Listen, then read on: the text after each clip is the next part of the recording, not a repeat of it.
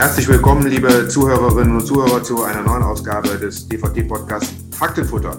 Mein Name ist Hermann Josef Barken, ich bin Geschäftsführer beim Deutschen Verband Tiernahrung. Einmal im Monat begrüßen wir hier spannende Gesprächspartnerinnen und Gesprächspartner aus der Futtermittel- und Agrarbranche zu verschiedenen Themen. Heute steht das Thema nachhaltige Futtermittel und ökologischer Fußabdruck im Mittelpunkt. Dazu haben wir wieder einen spannenden Gast, aber bevor wir dazu kommen, begrüße ich auch wieder herzlich meine Kollegin Paula Bukowski, Referentin für Markt- und Agrarpolitik und Nachhaltigkeit beim Deutschen Verband Tiernahrung. Hallo und herzlich willkommen, Frau Bukowski, zu einem neuen Podcast. Ja, aber vielleicht äh, bevor, wir, äh, bevor wir starten mit unserem Gast, äh, vielleicht nochmal ein kurzer Überblick äh, über die agrarpolitische Themenlage. Hier ja auch für uns äh, ja, Futterhersteller ein wichtiges Thema, nämlich die Zukunft der Tierhaltung. Hier hat der Landwirtschaftsminister Cem Özdemir jetzt ein Gesamtpaket zur Sicherung der Tierhaltung in Deutschland angekündigt. Ähm, ein wesentlicher Bestandteil ist ja das schon viel diskutierte, äh, die viel diskutierte verpflichtende Haltungskennzeichnung. Und welche Aspekte spricht er da an? Wie will er die Probleme lösen? Ja, also wie gesagt, zunächst die Haltungskennzeichnung mit, den, äh, mit dem Fünf-Stufen-Format äh, von Haltungsform Stall bis Haltungsform Bio. Im Prinzip äh, geht das dann von den gesetzlichen Mindestanforderungen in Stufe 1 äh, und dann gibt es pro Stufe zunehmend mehr Platz und mehr Frischluft und Auslauf für die Tiere. Es wird eine extra Haltungsstufe für Bio geben. Auch dies wurde ja äh, vielfältig diskutiert. Äh, neben dieser verbindlichen Haltungskennzeichnung ähm, möchte er aber natürlich auch ähm, noch das Tierschutz verbessern und was ganz, äh, was ganz wesentlich ist, er möchte auch Änderungen im Bau- und Genehmigungsrecht ähm, hervorbringen, sodass auch die Tierwohlställe ähm, entstehen können. Das Ganze muss natürlich abgerundet werden durch ein Finanzierungskonzept. Anders kann es nicht funktionieren. Und dies ist ja leider noch immer nicht auf den Weg gebracht. Und das Ganze gilt ja erstmal nur für die Schweine. Aber wir haben ja noch mehr Tiere. Genau, das Ganze gilt erstmal nur für die Schweine. Das soll dann äh, stückweise auch auf die anderen Tiere ausgeweitet werden. Was ähm, der Landwirtschaftsminister Özdemir allerdings auch plant, sind auch die Mindestanforderungen äh, für Tierarten, die noch nicht so berücksichtigt sind, in, äh, in, der Tierschutz-Nutztierhaltungsverordnung zu verbessern und hier zum Beispiel Mindestanforderungen für Milchkühe und Mastputen zu etablieren. Milchkühe, Mastputen, Schweine haben wir ja schon einen wesentlichen Teil abgedeckt. Und äh, wann kann der Verbraucher denn jetzt erwarten, dass er den Segen von Özdemirs Politik dann auch in der Realität am Regal sieht? Ja, das ist der Blick in die Glaskugel. Ähm, Herr Özdemir ähm, sagt selber, dass die Entscheidungen jetzt sehr zeitnah fallen müssen. Äh, die Lage auf den landwirtschaftlichen Betrieben, gerade im Schweinebereich, äh, das ist uns ja allen bekannt, ist sehr schlecht. Äh, es muss jetzt also schnell zunächst einmal die Frage geklärt werden, wie kann dieses Gesamtpaket finanziert werden. Wir brauchen eine Investitionsförderung, aber auch einen Ausgleich von laufenden Kosten. Hier gibt es äh, in der Regierung immer noch keine Einigkeit dazu. Und ja, die Zeit drängt, aber wann wir damit an den Start gehen können, ist ungewiss. Was vielleicht auch noch wichtig zu erwähnen ist, ähm, die Herkunftskennzeichnung ein, sollte eigentlich ein wesentlicher Bestandteil sein. Ähm, wird ja auch viel kritisiert, dass das in der Haltungskennzeichnung jetzt keine Rolle spielt. Hier sind wir allerdings auch auf Entscheidungen auf EU-Ebene angewiesen. Das Wort Ungewissheit hatten wir ja schon beim letzten Mal, wenn ich mich so recht erinnere. Das zieht sich so irgendwie durch die Landwirtschaft durch, was ja auch äh, eher besorgniserregend ist. Ne? Ja, das stimmt. Das ist besorgniserregend. Und ja, vielleicht haben Sie ja noch ein paar bessere Nachrichten für uns aus dem agrarpolitischen Bereich. Das wird sich zeigen, denn äh, spannend ist äh, zu beobachten, dass nach den Wahlen in Schleswig-Holstein und Nordrhein-Westfalen, wo wir jeweils eine schwarz-grüne Regierung bekommen. Die Verhandlungen sind ja jetzt abgeschlossen. Äh, und dort wird das Landwirtschafts- und Umweltressort voneinander getrennt. Das ist eine neue Entwicklung. Ähm, Im Bund ist das ja auch so, aber in den Ländern waren vielfach die Umwelt- und Landwirtschaftsthemen in einem Ministerium zusammengeschlossen. Mhm. Und, und ja, wie finden Sie das? Wie stehen Sie dazu? Sehen Sie da Potenzial drin oder ist es eher negativ? Ich glaube, dass das äh, mal wieder sozusagen ein Ergebnis äh, von Verhandlungen äh, der verschiedenen Parteien ist und letztendlich auch der Fokus auf die jeweilige Klientelpolitik. Ich finde es eher bedauerlich. Ich würde es sehr begrüßen, wenn sich da äh, die Politiker zusammenschließen würden und sagen würden, einer von uns beiden Parteien muss ein Ministerium führen, aber Landwirtschaft und Umwelt steckt zusammen. Ja. Ja, im Endeffekt haben wir ja auch äh, gesehen, äh, wie negativ es sich auswirken kann, wenn diese beiden Häuser, das haben wir auf Bundesebene ja gesehen, äh, nicht gut miteinander zusammenarbeiten können. Ne? Absolut. Ich glaube, sowohl in Nordrhein-Westfalen, wo das äh, Landwirtschafts- und Umweltministerium äh, von äh, CDU geführt wurde, hat es gut funktioniert.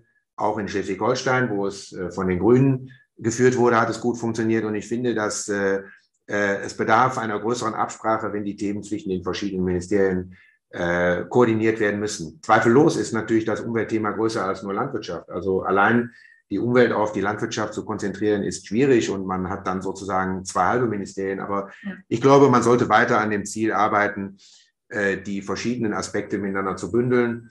Ähm, so bleibt das jetzt den Personen vorbehalten, aber hoffen wir das Beste, dass dann auch an der Basis, also sprich äh, im alltäglichen Geschäft, das äh, funktioniert.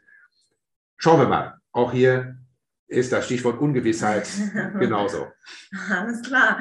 Dann, äh, ja, dann würde ich sagen, versuchen wir äh, Gewissheit zeitnah zu erlangen. Und ich würde sagen, dann widmen wir uns jetzt äh, unserem heutigen Gast, den wir jetzt äh, nicht länger warten lassen möchten. Und auch Sie, liebe Zuhörer und Zuhörerinnen, möchten wir jetzt nicht länger warten lassen. Unser heutiger Gast ist äh, Dr. Michael Binder äh, von der Evonik. Herzlich willkommen heute bei uns in unserer äh, Runde und bei unserem neuen Podcast. Ich habe mich gefreut, dass Sie zugesagt haben, vor allen Dingen nachdem Sie schon bei unserem Nachhaltigkeitsworkshop in Münster einen wichtigen Beitrag zur Nachhaltigkeit auch aus Sicht von Evonik gehalten haben, ein wichtiger Futterzusatzstoffhersteller in Deutschland, nicht nur in diesem Feld, sondern auch in anderen. Lieber Herr Binder, vielleicht ein paar Worte zu Ihrer Person, damit wir Sie besser kennenlernen. Was ist Ihr fachlicher und beruflicher Hintergrund? Ja, gerne, Herr Bagen. Guten Morgen allerseits. Äh, ich bin vom technischen, von meinem wissenschaftlichen Hintergrund technischer Biologe und bin seit 25 Jahren mittlerweile in dem Unternehmen Evonik oder den Vorgängerunternehmen. Bin seinerzeit eingestiegen in die biotechnologische Forschung und dann bin ich dann über die, die Anwendungstechnik dann in die heutige Funktion als äh, Vice President äh, der Nachhaltigkeitsentwicklung im Geschäftsbereich Animal Nutrition gelandet und arbeite eigentlich seit 20 Jahren schon an dem Thema Nachhaltigkeit der landwirtschaftlichen Produktionssysteme, ähm, eben durch das Erstellen verschiedener Nachhaltigkeitsanalysen oder Lifecycle Assessments auf Neudeutsch gesagt, mehr oder weniger und bin jetzt dabei, eben das bis heute eben in Geschäftsmodelle und Services für unser Unternehmen umzusetzen. Was war Ihre, Ihr ursprüngliches Studium? In welchem Fach? Das ist Studium der technischen Biologie in, an der Universität in Stuttgart. Ähm, das ist sozusagen ein Spezialableger der Biotechnologie äh, eben für die an der Universität äh, Stuttgart-Vaihingen. Es ist historisch entstanden, weil am Forscher äh, oder Lehrstandard, Universitätsstandard Stuttgart eben zwei äh, Biologiedisziplinen waren in Vaihingen, Stuttgart-Vaihingen und Stuttgart-Hohenheim. Stuttgart-Hohenheim hat sich dann auf die Lebensmittelbiotechnologie fokussiert und eben Stuttgart-Vaihingen äh, äh, auf die technische Biologie, Biotechnologie Richtung Industrie. Und dann, weil wir ja auch einige jüngere Hörer dabei haben, die noch ihre berufliche Perspektive suchen, wo war dann Ihr erster Job? Der erste Job war in der biotechnologischen Forschung der, der, der Evonik Industries. Also ich bin direkt von der Universität weg zu der damaligen Degussa und dort in die biotechnologische Forschung, wo man eben äh, äh, zur Weiterentwicklung oder zur Entwicklung der biotechnologischen Prozesse zur Herstellung der Aminosäuren und Vitamine. Gut, also das Degussa, den Namen kennen heute nur noch wenige, aber ein Vorgängerunternehmen von Evonik. Ähm, und äh, Jetzt steigen wir doch mal ein. Das Thema ökologischer Fußabdruck in der Nachhaltigkeit spielt, glaube ich, eine große Rolle. Äh, ich übergebe jetzt mal an Paula Bukowski, die sich da schon mit Fragen gewappnet hat. Ja, was heißt mit Fragen gewappnet? Mir ist gerade aufgefallen, als Sie sich vorstellten, Sie befassen sich mit nachhaltigen Produktionssystemen und da sagten Sie das schöne Wort Life Cycle Assessment. Und jetzt haben wir ja auch äh, Zuhörerinnen und Zuhörer, die jetzt nicht alltäglich mit diesen Themen zu tun haben. Und vielleicht können Sie uns einfach mal anschaulich beschreiben, äh, was Sie da eigentlich genau machen. Gut, also Lifecycle Assessments äh, oder auf Deutsch Lebenszyklusanalysen äh, kann man in zwei Abschnitten machen, indem man eben die eigenen Produktionsstätten, Produktionsprozesse anguckt, inklusive der vorgelagerten äh, äh Lieferketten, um dort eben die ökologischen Auswirkungen äh, des, der, der, der, der, Prozesse zu bewerten. Also welchen Fußabdruck hinterlassen eigentlich die selbst hergestellten Produkte beziehungsweise die für diese Prozesse eingesetzten Rohstoffe. Also da werden alle Auswirkungen Richtung äh, Treibhausgasemissionen, äh, Ausscheidungen, die Versauerung, Eutrophierung verursachen, bewertet. Den gleichen Ansatz äh, kann man dann auch für die Nutzungsphase der Produkte nehmen. Und da sind wir dann im Bereich der landwirtschaftlichen Nutzung, wenn eben die Aminosäuren in Milchfuttermittel, ein, äh, in Milchfuttermittel eingemischt werden und an die Tiere verfüttert. Auch da haben wir dann ökologische Auswirkungen, Treibhausgasemissionen, Einwirkungen Richtung Versauerung, Eutrophierung durch stickstoffbasierte Emissionen. Und da werden eigentlich die gleichen Methoden angesetzt. Nur wie gesagt, der Bewertungs- oder Betrachtungsraum wird erweitert. Äh, die Fachleute sagen dann eine Cradle-to-Grave-Analyse, also von der Wiege bis zur Bahre, wo eben von den unmittelbaren Rohstoffen, sei es jetzt eben die, die, die, die, äh, äh die Futtermittelausgangserzeugnisse vom Acker bis hin zum Mischfuttermittel, Mischfutterwerk oder dann eben die Zusatzstoffe aus dem Betrieb raus hin zum Mischfutterwerk, dann eben die den Einsatz äh, der Mischfutter in der landwirtschaftlichen Produktion und final dann auch die Betrachtung, was passiert mit den Exkrementen, also Gülle, Jauche, wie wird es auf dem Acker ausgebracht, welche Auswirkungen hat es dann noch wieder um die, auf, auf die Umwelt. Und das ist so eigentlich der Betrachtungsraum, den wir grundsätzlich eigentlich immer machen. Also zweigeteilt eben der eigene Fußabdruck, also von der Wiege bis zum Werkstor und dann der Gesamtfußabdruck, die Auswirkungen in der Landwirtschaft von der Wiege bis zur Bahre. Und wir eben seit 20 Jahren begleiten eigentlich beide Ansätze, weil wir zum einen in unseren Prozessen selber immer besser werden wollen, um die Emissionen selber zu reduzieren, aber gleichzeitig auch unseren Kunden und deren Kunden Unterstützung zu geben, ihren, ihre eigenen Emissionen deutlich zu reduzieren. Das ist so ähm, kurz beschrieben der Ansatz, äh, den wir mit diesen Ökobilanzen äh, begleiten wollen. Jetzt spielt das Thema ja erst aktuell eine größere Rolle. Sie sagen seit 20 Jahren, das ist, das ist gut, beruhigend, weil wir da wahrscheinlich schon sehr viel Wissen haben. Ähm, kommt das in der Praxis schon an? Wird das schon berücksichtigt? Teilweise kommt es an, ähm, aber das hängt immer so im Moment noch von dem Engagement des eigenen, des einzelnen Kunden ab, wie sehr er sich selber mit diesem äh, Thema schon auseinandersetzt oder auch das so, so ein Unternehmen machen oder ne, äh, äh, einbringen will.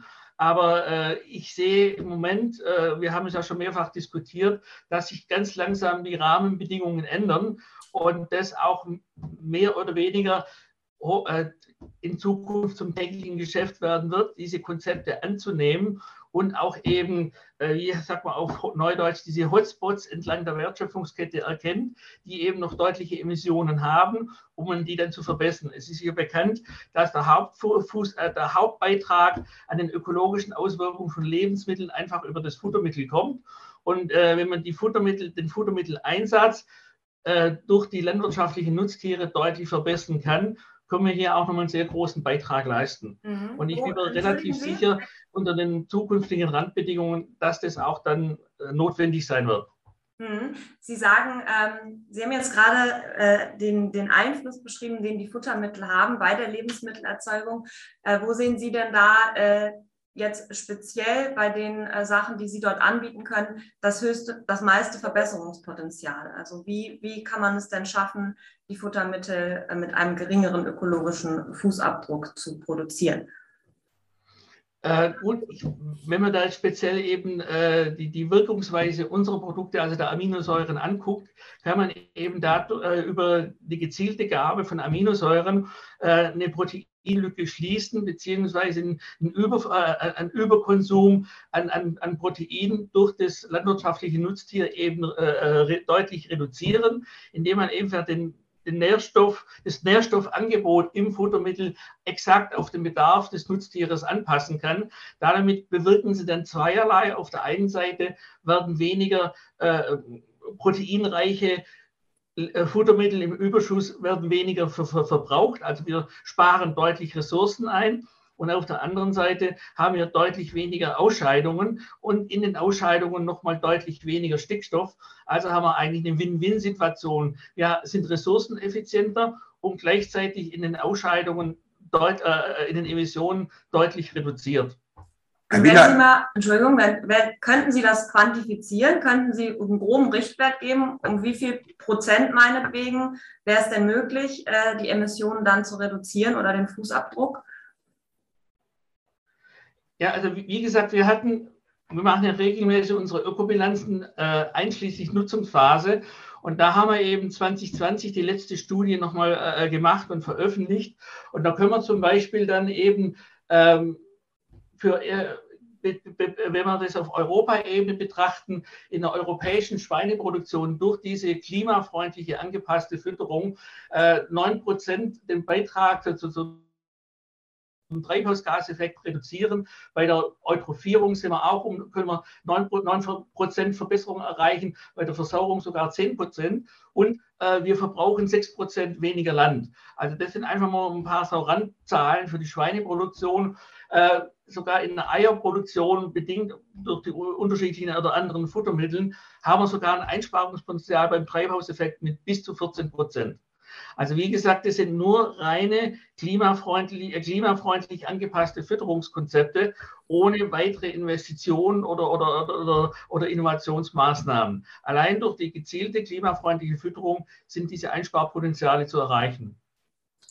Sie haben jetzt so einige Beispiele genannt. Eutrophierung zum Beispiel bringt mich natürlich auf den Punkt, welche Kriterien sind es denn, die dazu äh, einen Beitrag leisten, äh, die Umweltbelastung zu reduzieren? Eutrophierung war jetzt ein Punkt. Welche äh, weiteren haben Sie noch? Ja gut, der zweite Punkt ist natürlich jetzt bedingt durch unsere Produkte, ist die Versauerung. Das sind alles beides eben äh, äh, Umwelteinwirkungen, die getrieben werden durch stickstoffbasierte Emissionen. Die Treibhauseffekte, äh, die Einsparungen basieren hauptsächlich, dass man eben importiertes Soja ersetzen kann und importiertes Soja ist ja zum großen Teil immer noch äh, durch die Abrodung von Regenwald behaftet und bringt damit automatisch einen sehr hohen CO2-Fußabdruck mit. Äh, aber das, das sind beim Treibhauseffekt eher die indirekten Einsparpotenziale. Für die Versauerung, Eutrophierung und Landnutzung ist einfach äh, die, die, die, die angepasste Fütterung und eben auch die Ressourceneffizienz der entscheidende Punkt. Mhm. Kommen wir da nicht auf die einfache Formel runter, weniger ist besser? Also äh, Sie haben ja mal eben so beschrieben, wenn man die Ökobilanz berechnet, wenn man den Fußabdruck berechnet, dann stellt sich heraus, durch einen effizienteren Einsatz von bestimmten Rohstoffen und Stoffen, also in diesem Fall ja auch Futterzusatzstoffen, also Aminosäuren, ne, äh, schaffe ich es sozusagen, die Rohstoffmenge zu reduzieren, weil sie effizienter ist. Und damit habe ich dann den Beitrag geleistet. Also am Ende ist es, ist das weniger das mehr. Ja, auf jeden Fall. Der erste Schritt ist natürlich die Ressourceneffizienz dass man eben mit weniger Ressourcen äh, mehr produzieren kann oder gleich viel produzieren mit deutlich weniger Ressourcen. Es kommt am Ende dann auf das Gleiche raus. Und damit hat man dann automatisch in dem zweiten Schritt, indem man eben wirklich bedarfsgerecht äh, das Futtermittel einstellen kann, äh, auch die, die Emissionen, die no normalerweise durch den Überschuss entstehen, kann man die dann eben äh, nochmal zusätzlich reduzieren. Also der doppelte Effekt Ressourceneffizienz und Reduktion der Emissionen. Mhm. Wann werden wir denn solche praxisreifen äh, Lösungen eigentlich draußen prä präsentieren können? Es wird ja viel geredet, viel geschrieben. Äh, wir haben äh, auch eine Diskussion darüber, welchen Anteil die Landwirtschaft eigentlich auch an der Umweltbelastung darstellt. Ähm, woran scheitert eigentlich ähm, die Umsetzung in der Praxis, Herr Binder? Äh, die Umsetzung scheitert natürlich im Moment zum Teil an, an der Verfügbarkeit aller notwendigen Rohstoffe, die man tatsächlich für die klimafreundliche Fütterung braucht. Und zum Zweiten natürlich auch äh, ähm, die, die Motivation beim Endverbraucher, eben solche klimafreundlichen Futtermittel oder Fütterungstechnologien auch einzusetzen. Also da sollten dann aus unserer Sicht auf jeden Fall nochmal äh, die Randbedingungen deutlich verbessert werden, um eben äh, diese Technologie äh, zum, Standard werden zu lassen oder ist das, dass es eben zum Standard werden kann? Ich habe da noch mal eine Frage zu, weil Sie den Endverbraucher angesprochen haben und äh, die etwas mangelnde Motivation. Und was mir jetzt noch nicht so ganz klar geworden ist, ähm, Sie sprachen gerade davon, Sie können so und so viel äh, Land äh, reduzieren und äh, die und die Produ äh, Werte bei der, bei der Eutrophierung verbessern. Aber jetzt in dem ganzen Zusammenhang auch ähm, ja, das, das Green Labeling, das heißt sozusagen der Auslobung auch von so einem ökologischen Fußabdruck beispielsweise auf den Produkten, da, äh, um es dem Verbraucher im Endeffekt auch überhaupt äh, verständlich zu machen. Da ist mir jetzt noch nicht so ganz klar, wie können Sie denn diese Information überhaupt weiterreichen? Denn so wie ich das verstanden habe, haben Sie jetzt die verschiedenen Kategorien, dort Ihre verschiedenen Werte. Das Ganze lässt sich das denn abbilden in einem Fußabdruck, der sich dann auch beziffern lässt? Oder wie muss ich mir das vorstellen? Äh, das ist im Moment äh, die Schwierigkeit, äh, diese Komplexität einer Ökobilanzanalyse eben auf ganz einfache Kennzahlen runterzubrechen. Wenn wir es wissenschaftlich sauber exakt machen, sind es insgesamt 15 Wirkungskategorien, die über so eine Ökobilanz bewertet werden, mit, mit, mit unterschiedlichen Auswirkungen und im Prinzip 15 Kennzahlen auf eine Gesamtkennzahl herunterzubrechen, äh, ist extrem schwierig. Meine, man sieht es vielleicht im Parallel, den Ansatz mit dem sogenannten Nutri-Score, wo man eben bei Lebensmitteln versucht, im Moment irgendwelche Qualitäten darzustellen. Eine ähnliche Schwierigkeit ist es im Moment auch, diesen ökologischen Fußabdruck für den Endverbraucher auf einem Lebensmittel darzustellen. Ähm, wünschenswert, es gibt verschiedene Ansätze in die Richtung zu gehen, aber es gibt doch keine finale Lösung, wie das zu machen wäre. Die zweite Frage wäre dann, wenn man eben immer mehr Labels auf einem Produkt hat, ob dann überhaupt noch der Endverbraucher äh, entscheiden kann oder, oder schon wieder eine äh, Wissens- oder Informationsüberflutung hat. Äh, es wäre eigentlich entscheidender, an die Lieferketten oder die Wertschöpfungsketten bestimmte Anforderungen zu stellen, die grundsätzlich eingehalten werden sollen. Dann würde auch so, so ein Kennzeichnungswirrwarr äh, vermieden werden. Also dass man grundsätzlich eben ähm, die bestmöglichen Techniken für bestimmte Produktionsketten definiert und dann entlang dieser auch, äh, äh, auch arbeitet. Mhm. Ja. Wir haben ja auch einige Diskussionen in Europa über die Agrarpolitik und die Frage, wie, äh, welchen Fokus sollen wir da auf die Umwelt setzen? Und da gibt es ja auch das Farm-to-Fork-Programm, das berühmte, wo ja auch ja. bestimmte Reduzierungen möglich sind.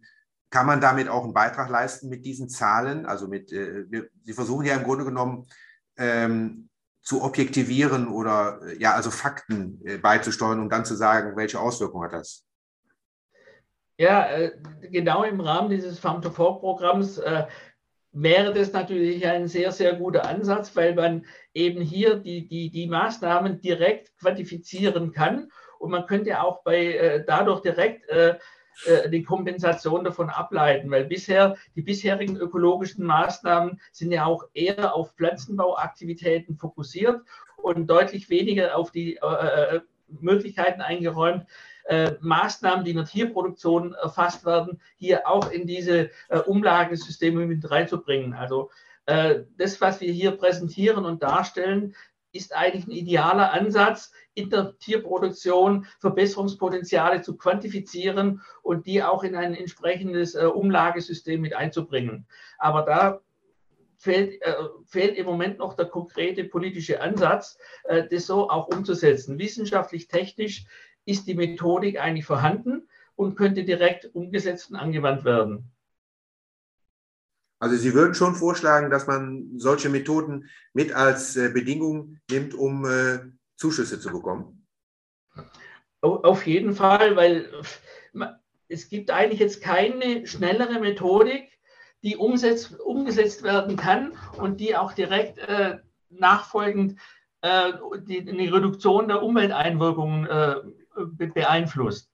Also schneller könnte man eigentlich nicht äh, zum Ziel kommen um eben durch direkte Maßnahmen auch die, die Umwelteinflüsse zu reduzieren. Und äh, ich sehe das eigentlich zum Beispiel den, den Anla äh, der Anlage von Blühstreifen und so weiter als, als gleich, gleichwertige Maßnahme äh, mit dieser klimafreundlichen Fütterung, die auch eben in solche Umlagesysteme mit integriert werden sollte. Ja, äh, ja. ist ja auch ähm, jetzt nochmal im Rahmen auch äh, des nationalen Strategieplans immer nochmal in der Diskussion, auch im Rahmen der Ecoschemes, wie auch da die, die Tierhaltung äh, von profitieren kann. Aber Sie sagten es gerade, also für Sie gehört es mit dazu. Sie sagten auch gerade auch, äh, dass man Maßnahmen innerhalb der Lieferkette etablieren sollte, die da eben bestimmte ja, Richtwerte äh, vorgeben. Was glauben Sie denn, warum das dann nicht, nicht aufgenommen wird. Also woran scheitert es dann? Ist es die Komplexität, wie Sie gerade schon mal sagten, oder was denken Sie? Ja, ja zum einen ist es natürlich auf jeden Fall die Komplexität. Äh, wenn man dann äh, einen, einen Lebensmitteleinzelhandel betrachtet, wie viele Produkte, tierische Produkte er in seinem Sortiment hat und wenn er das für jedes Produkt äh, äh rückwärtsgerichtet beachten muss, ist es natürlich ein sehr, äh, ein sehr großer Aufwand um am Ende des Tages den, äh, dann in quasi komplexe Informationen für den Endverbraucher umzusetzen. Deswegen geht man heutzutage im Moment nur noch den einfachen Weg äh, mit, mit Botschaften, die einfach zu transportieren sind. Äh, und man scheut sich noch ein bisschen, den, den komplexeren wissenschaftlich-technischen Weg zu gehen. Also ich äh, fasse das mal zusammen. Ne? Einfach war gestern. Ähm, ich glaube, dass wir so große Herausforderungen haben, äh, die Komplexität, Komplexität auch groß ist, dass wir halt eben nicht mehr mit einfachen Lösungen arbeiten können. Und das bringt mich jetzt zu meiner Abschlussfrage auch äh, einen persönlichen, ein persönliches Feedback von Ihnen zu bekommen. Wenn ich jetzt mal an den äh, Deutschen Bauerntag denke, der vor kurzem stattgefunden hat, da hat man den Slogan des sogenannten Zukunftsbauern ausgegeben. Äh, wie sieht nach Ihrer Ansicht der zukünftige Bauer aus? Wenn ich jetzt mal den Themenbereich nehme, den Sie jetzt vertreten.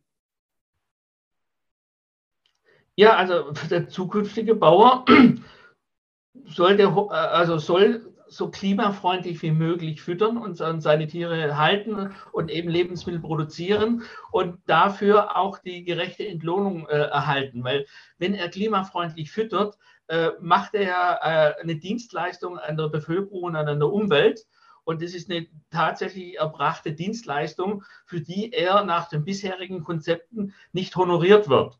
Und insofern, wenn man von ihm erwarten will, dass er möglichst klimaschonend produziert, soll man ihn auch dafür entlohnen. Das Zweite ist natürlich, wir haben viel über Komplexität geredet. Wenn man die Auswirkungen und die Technologien hier einsetzt, quantifiziert, ist es natürlich auch ein deutlich höherer Aufwand. Und da sind wir auch wirklich beim Landwirt der Zukunft, der ohne digitale Unterstützung hier nicht weiterkommen kann.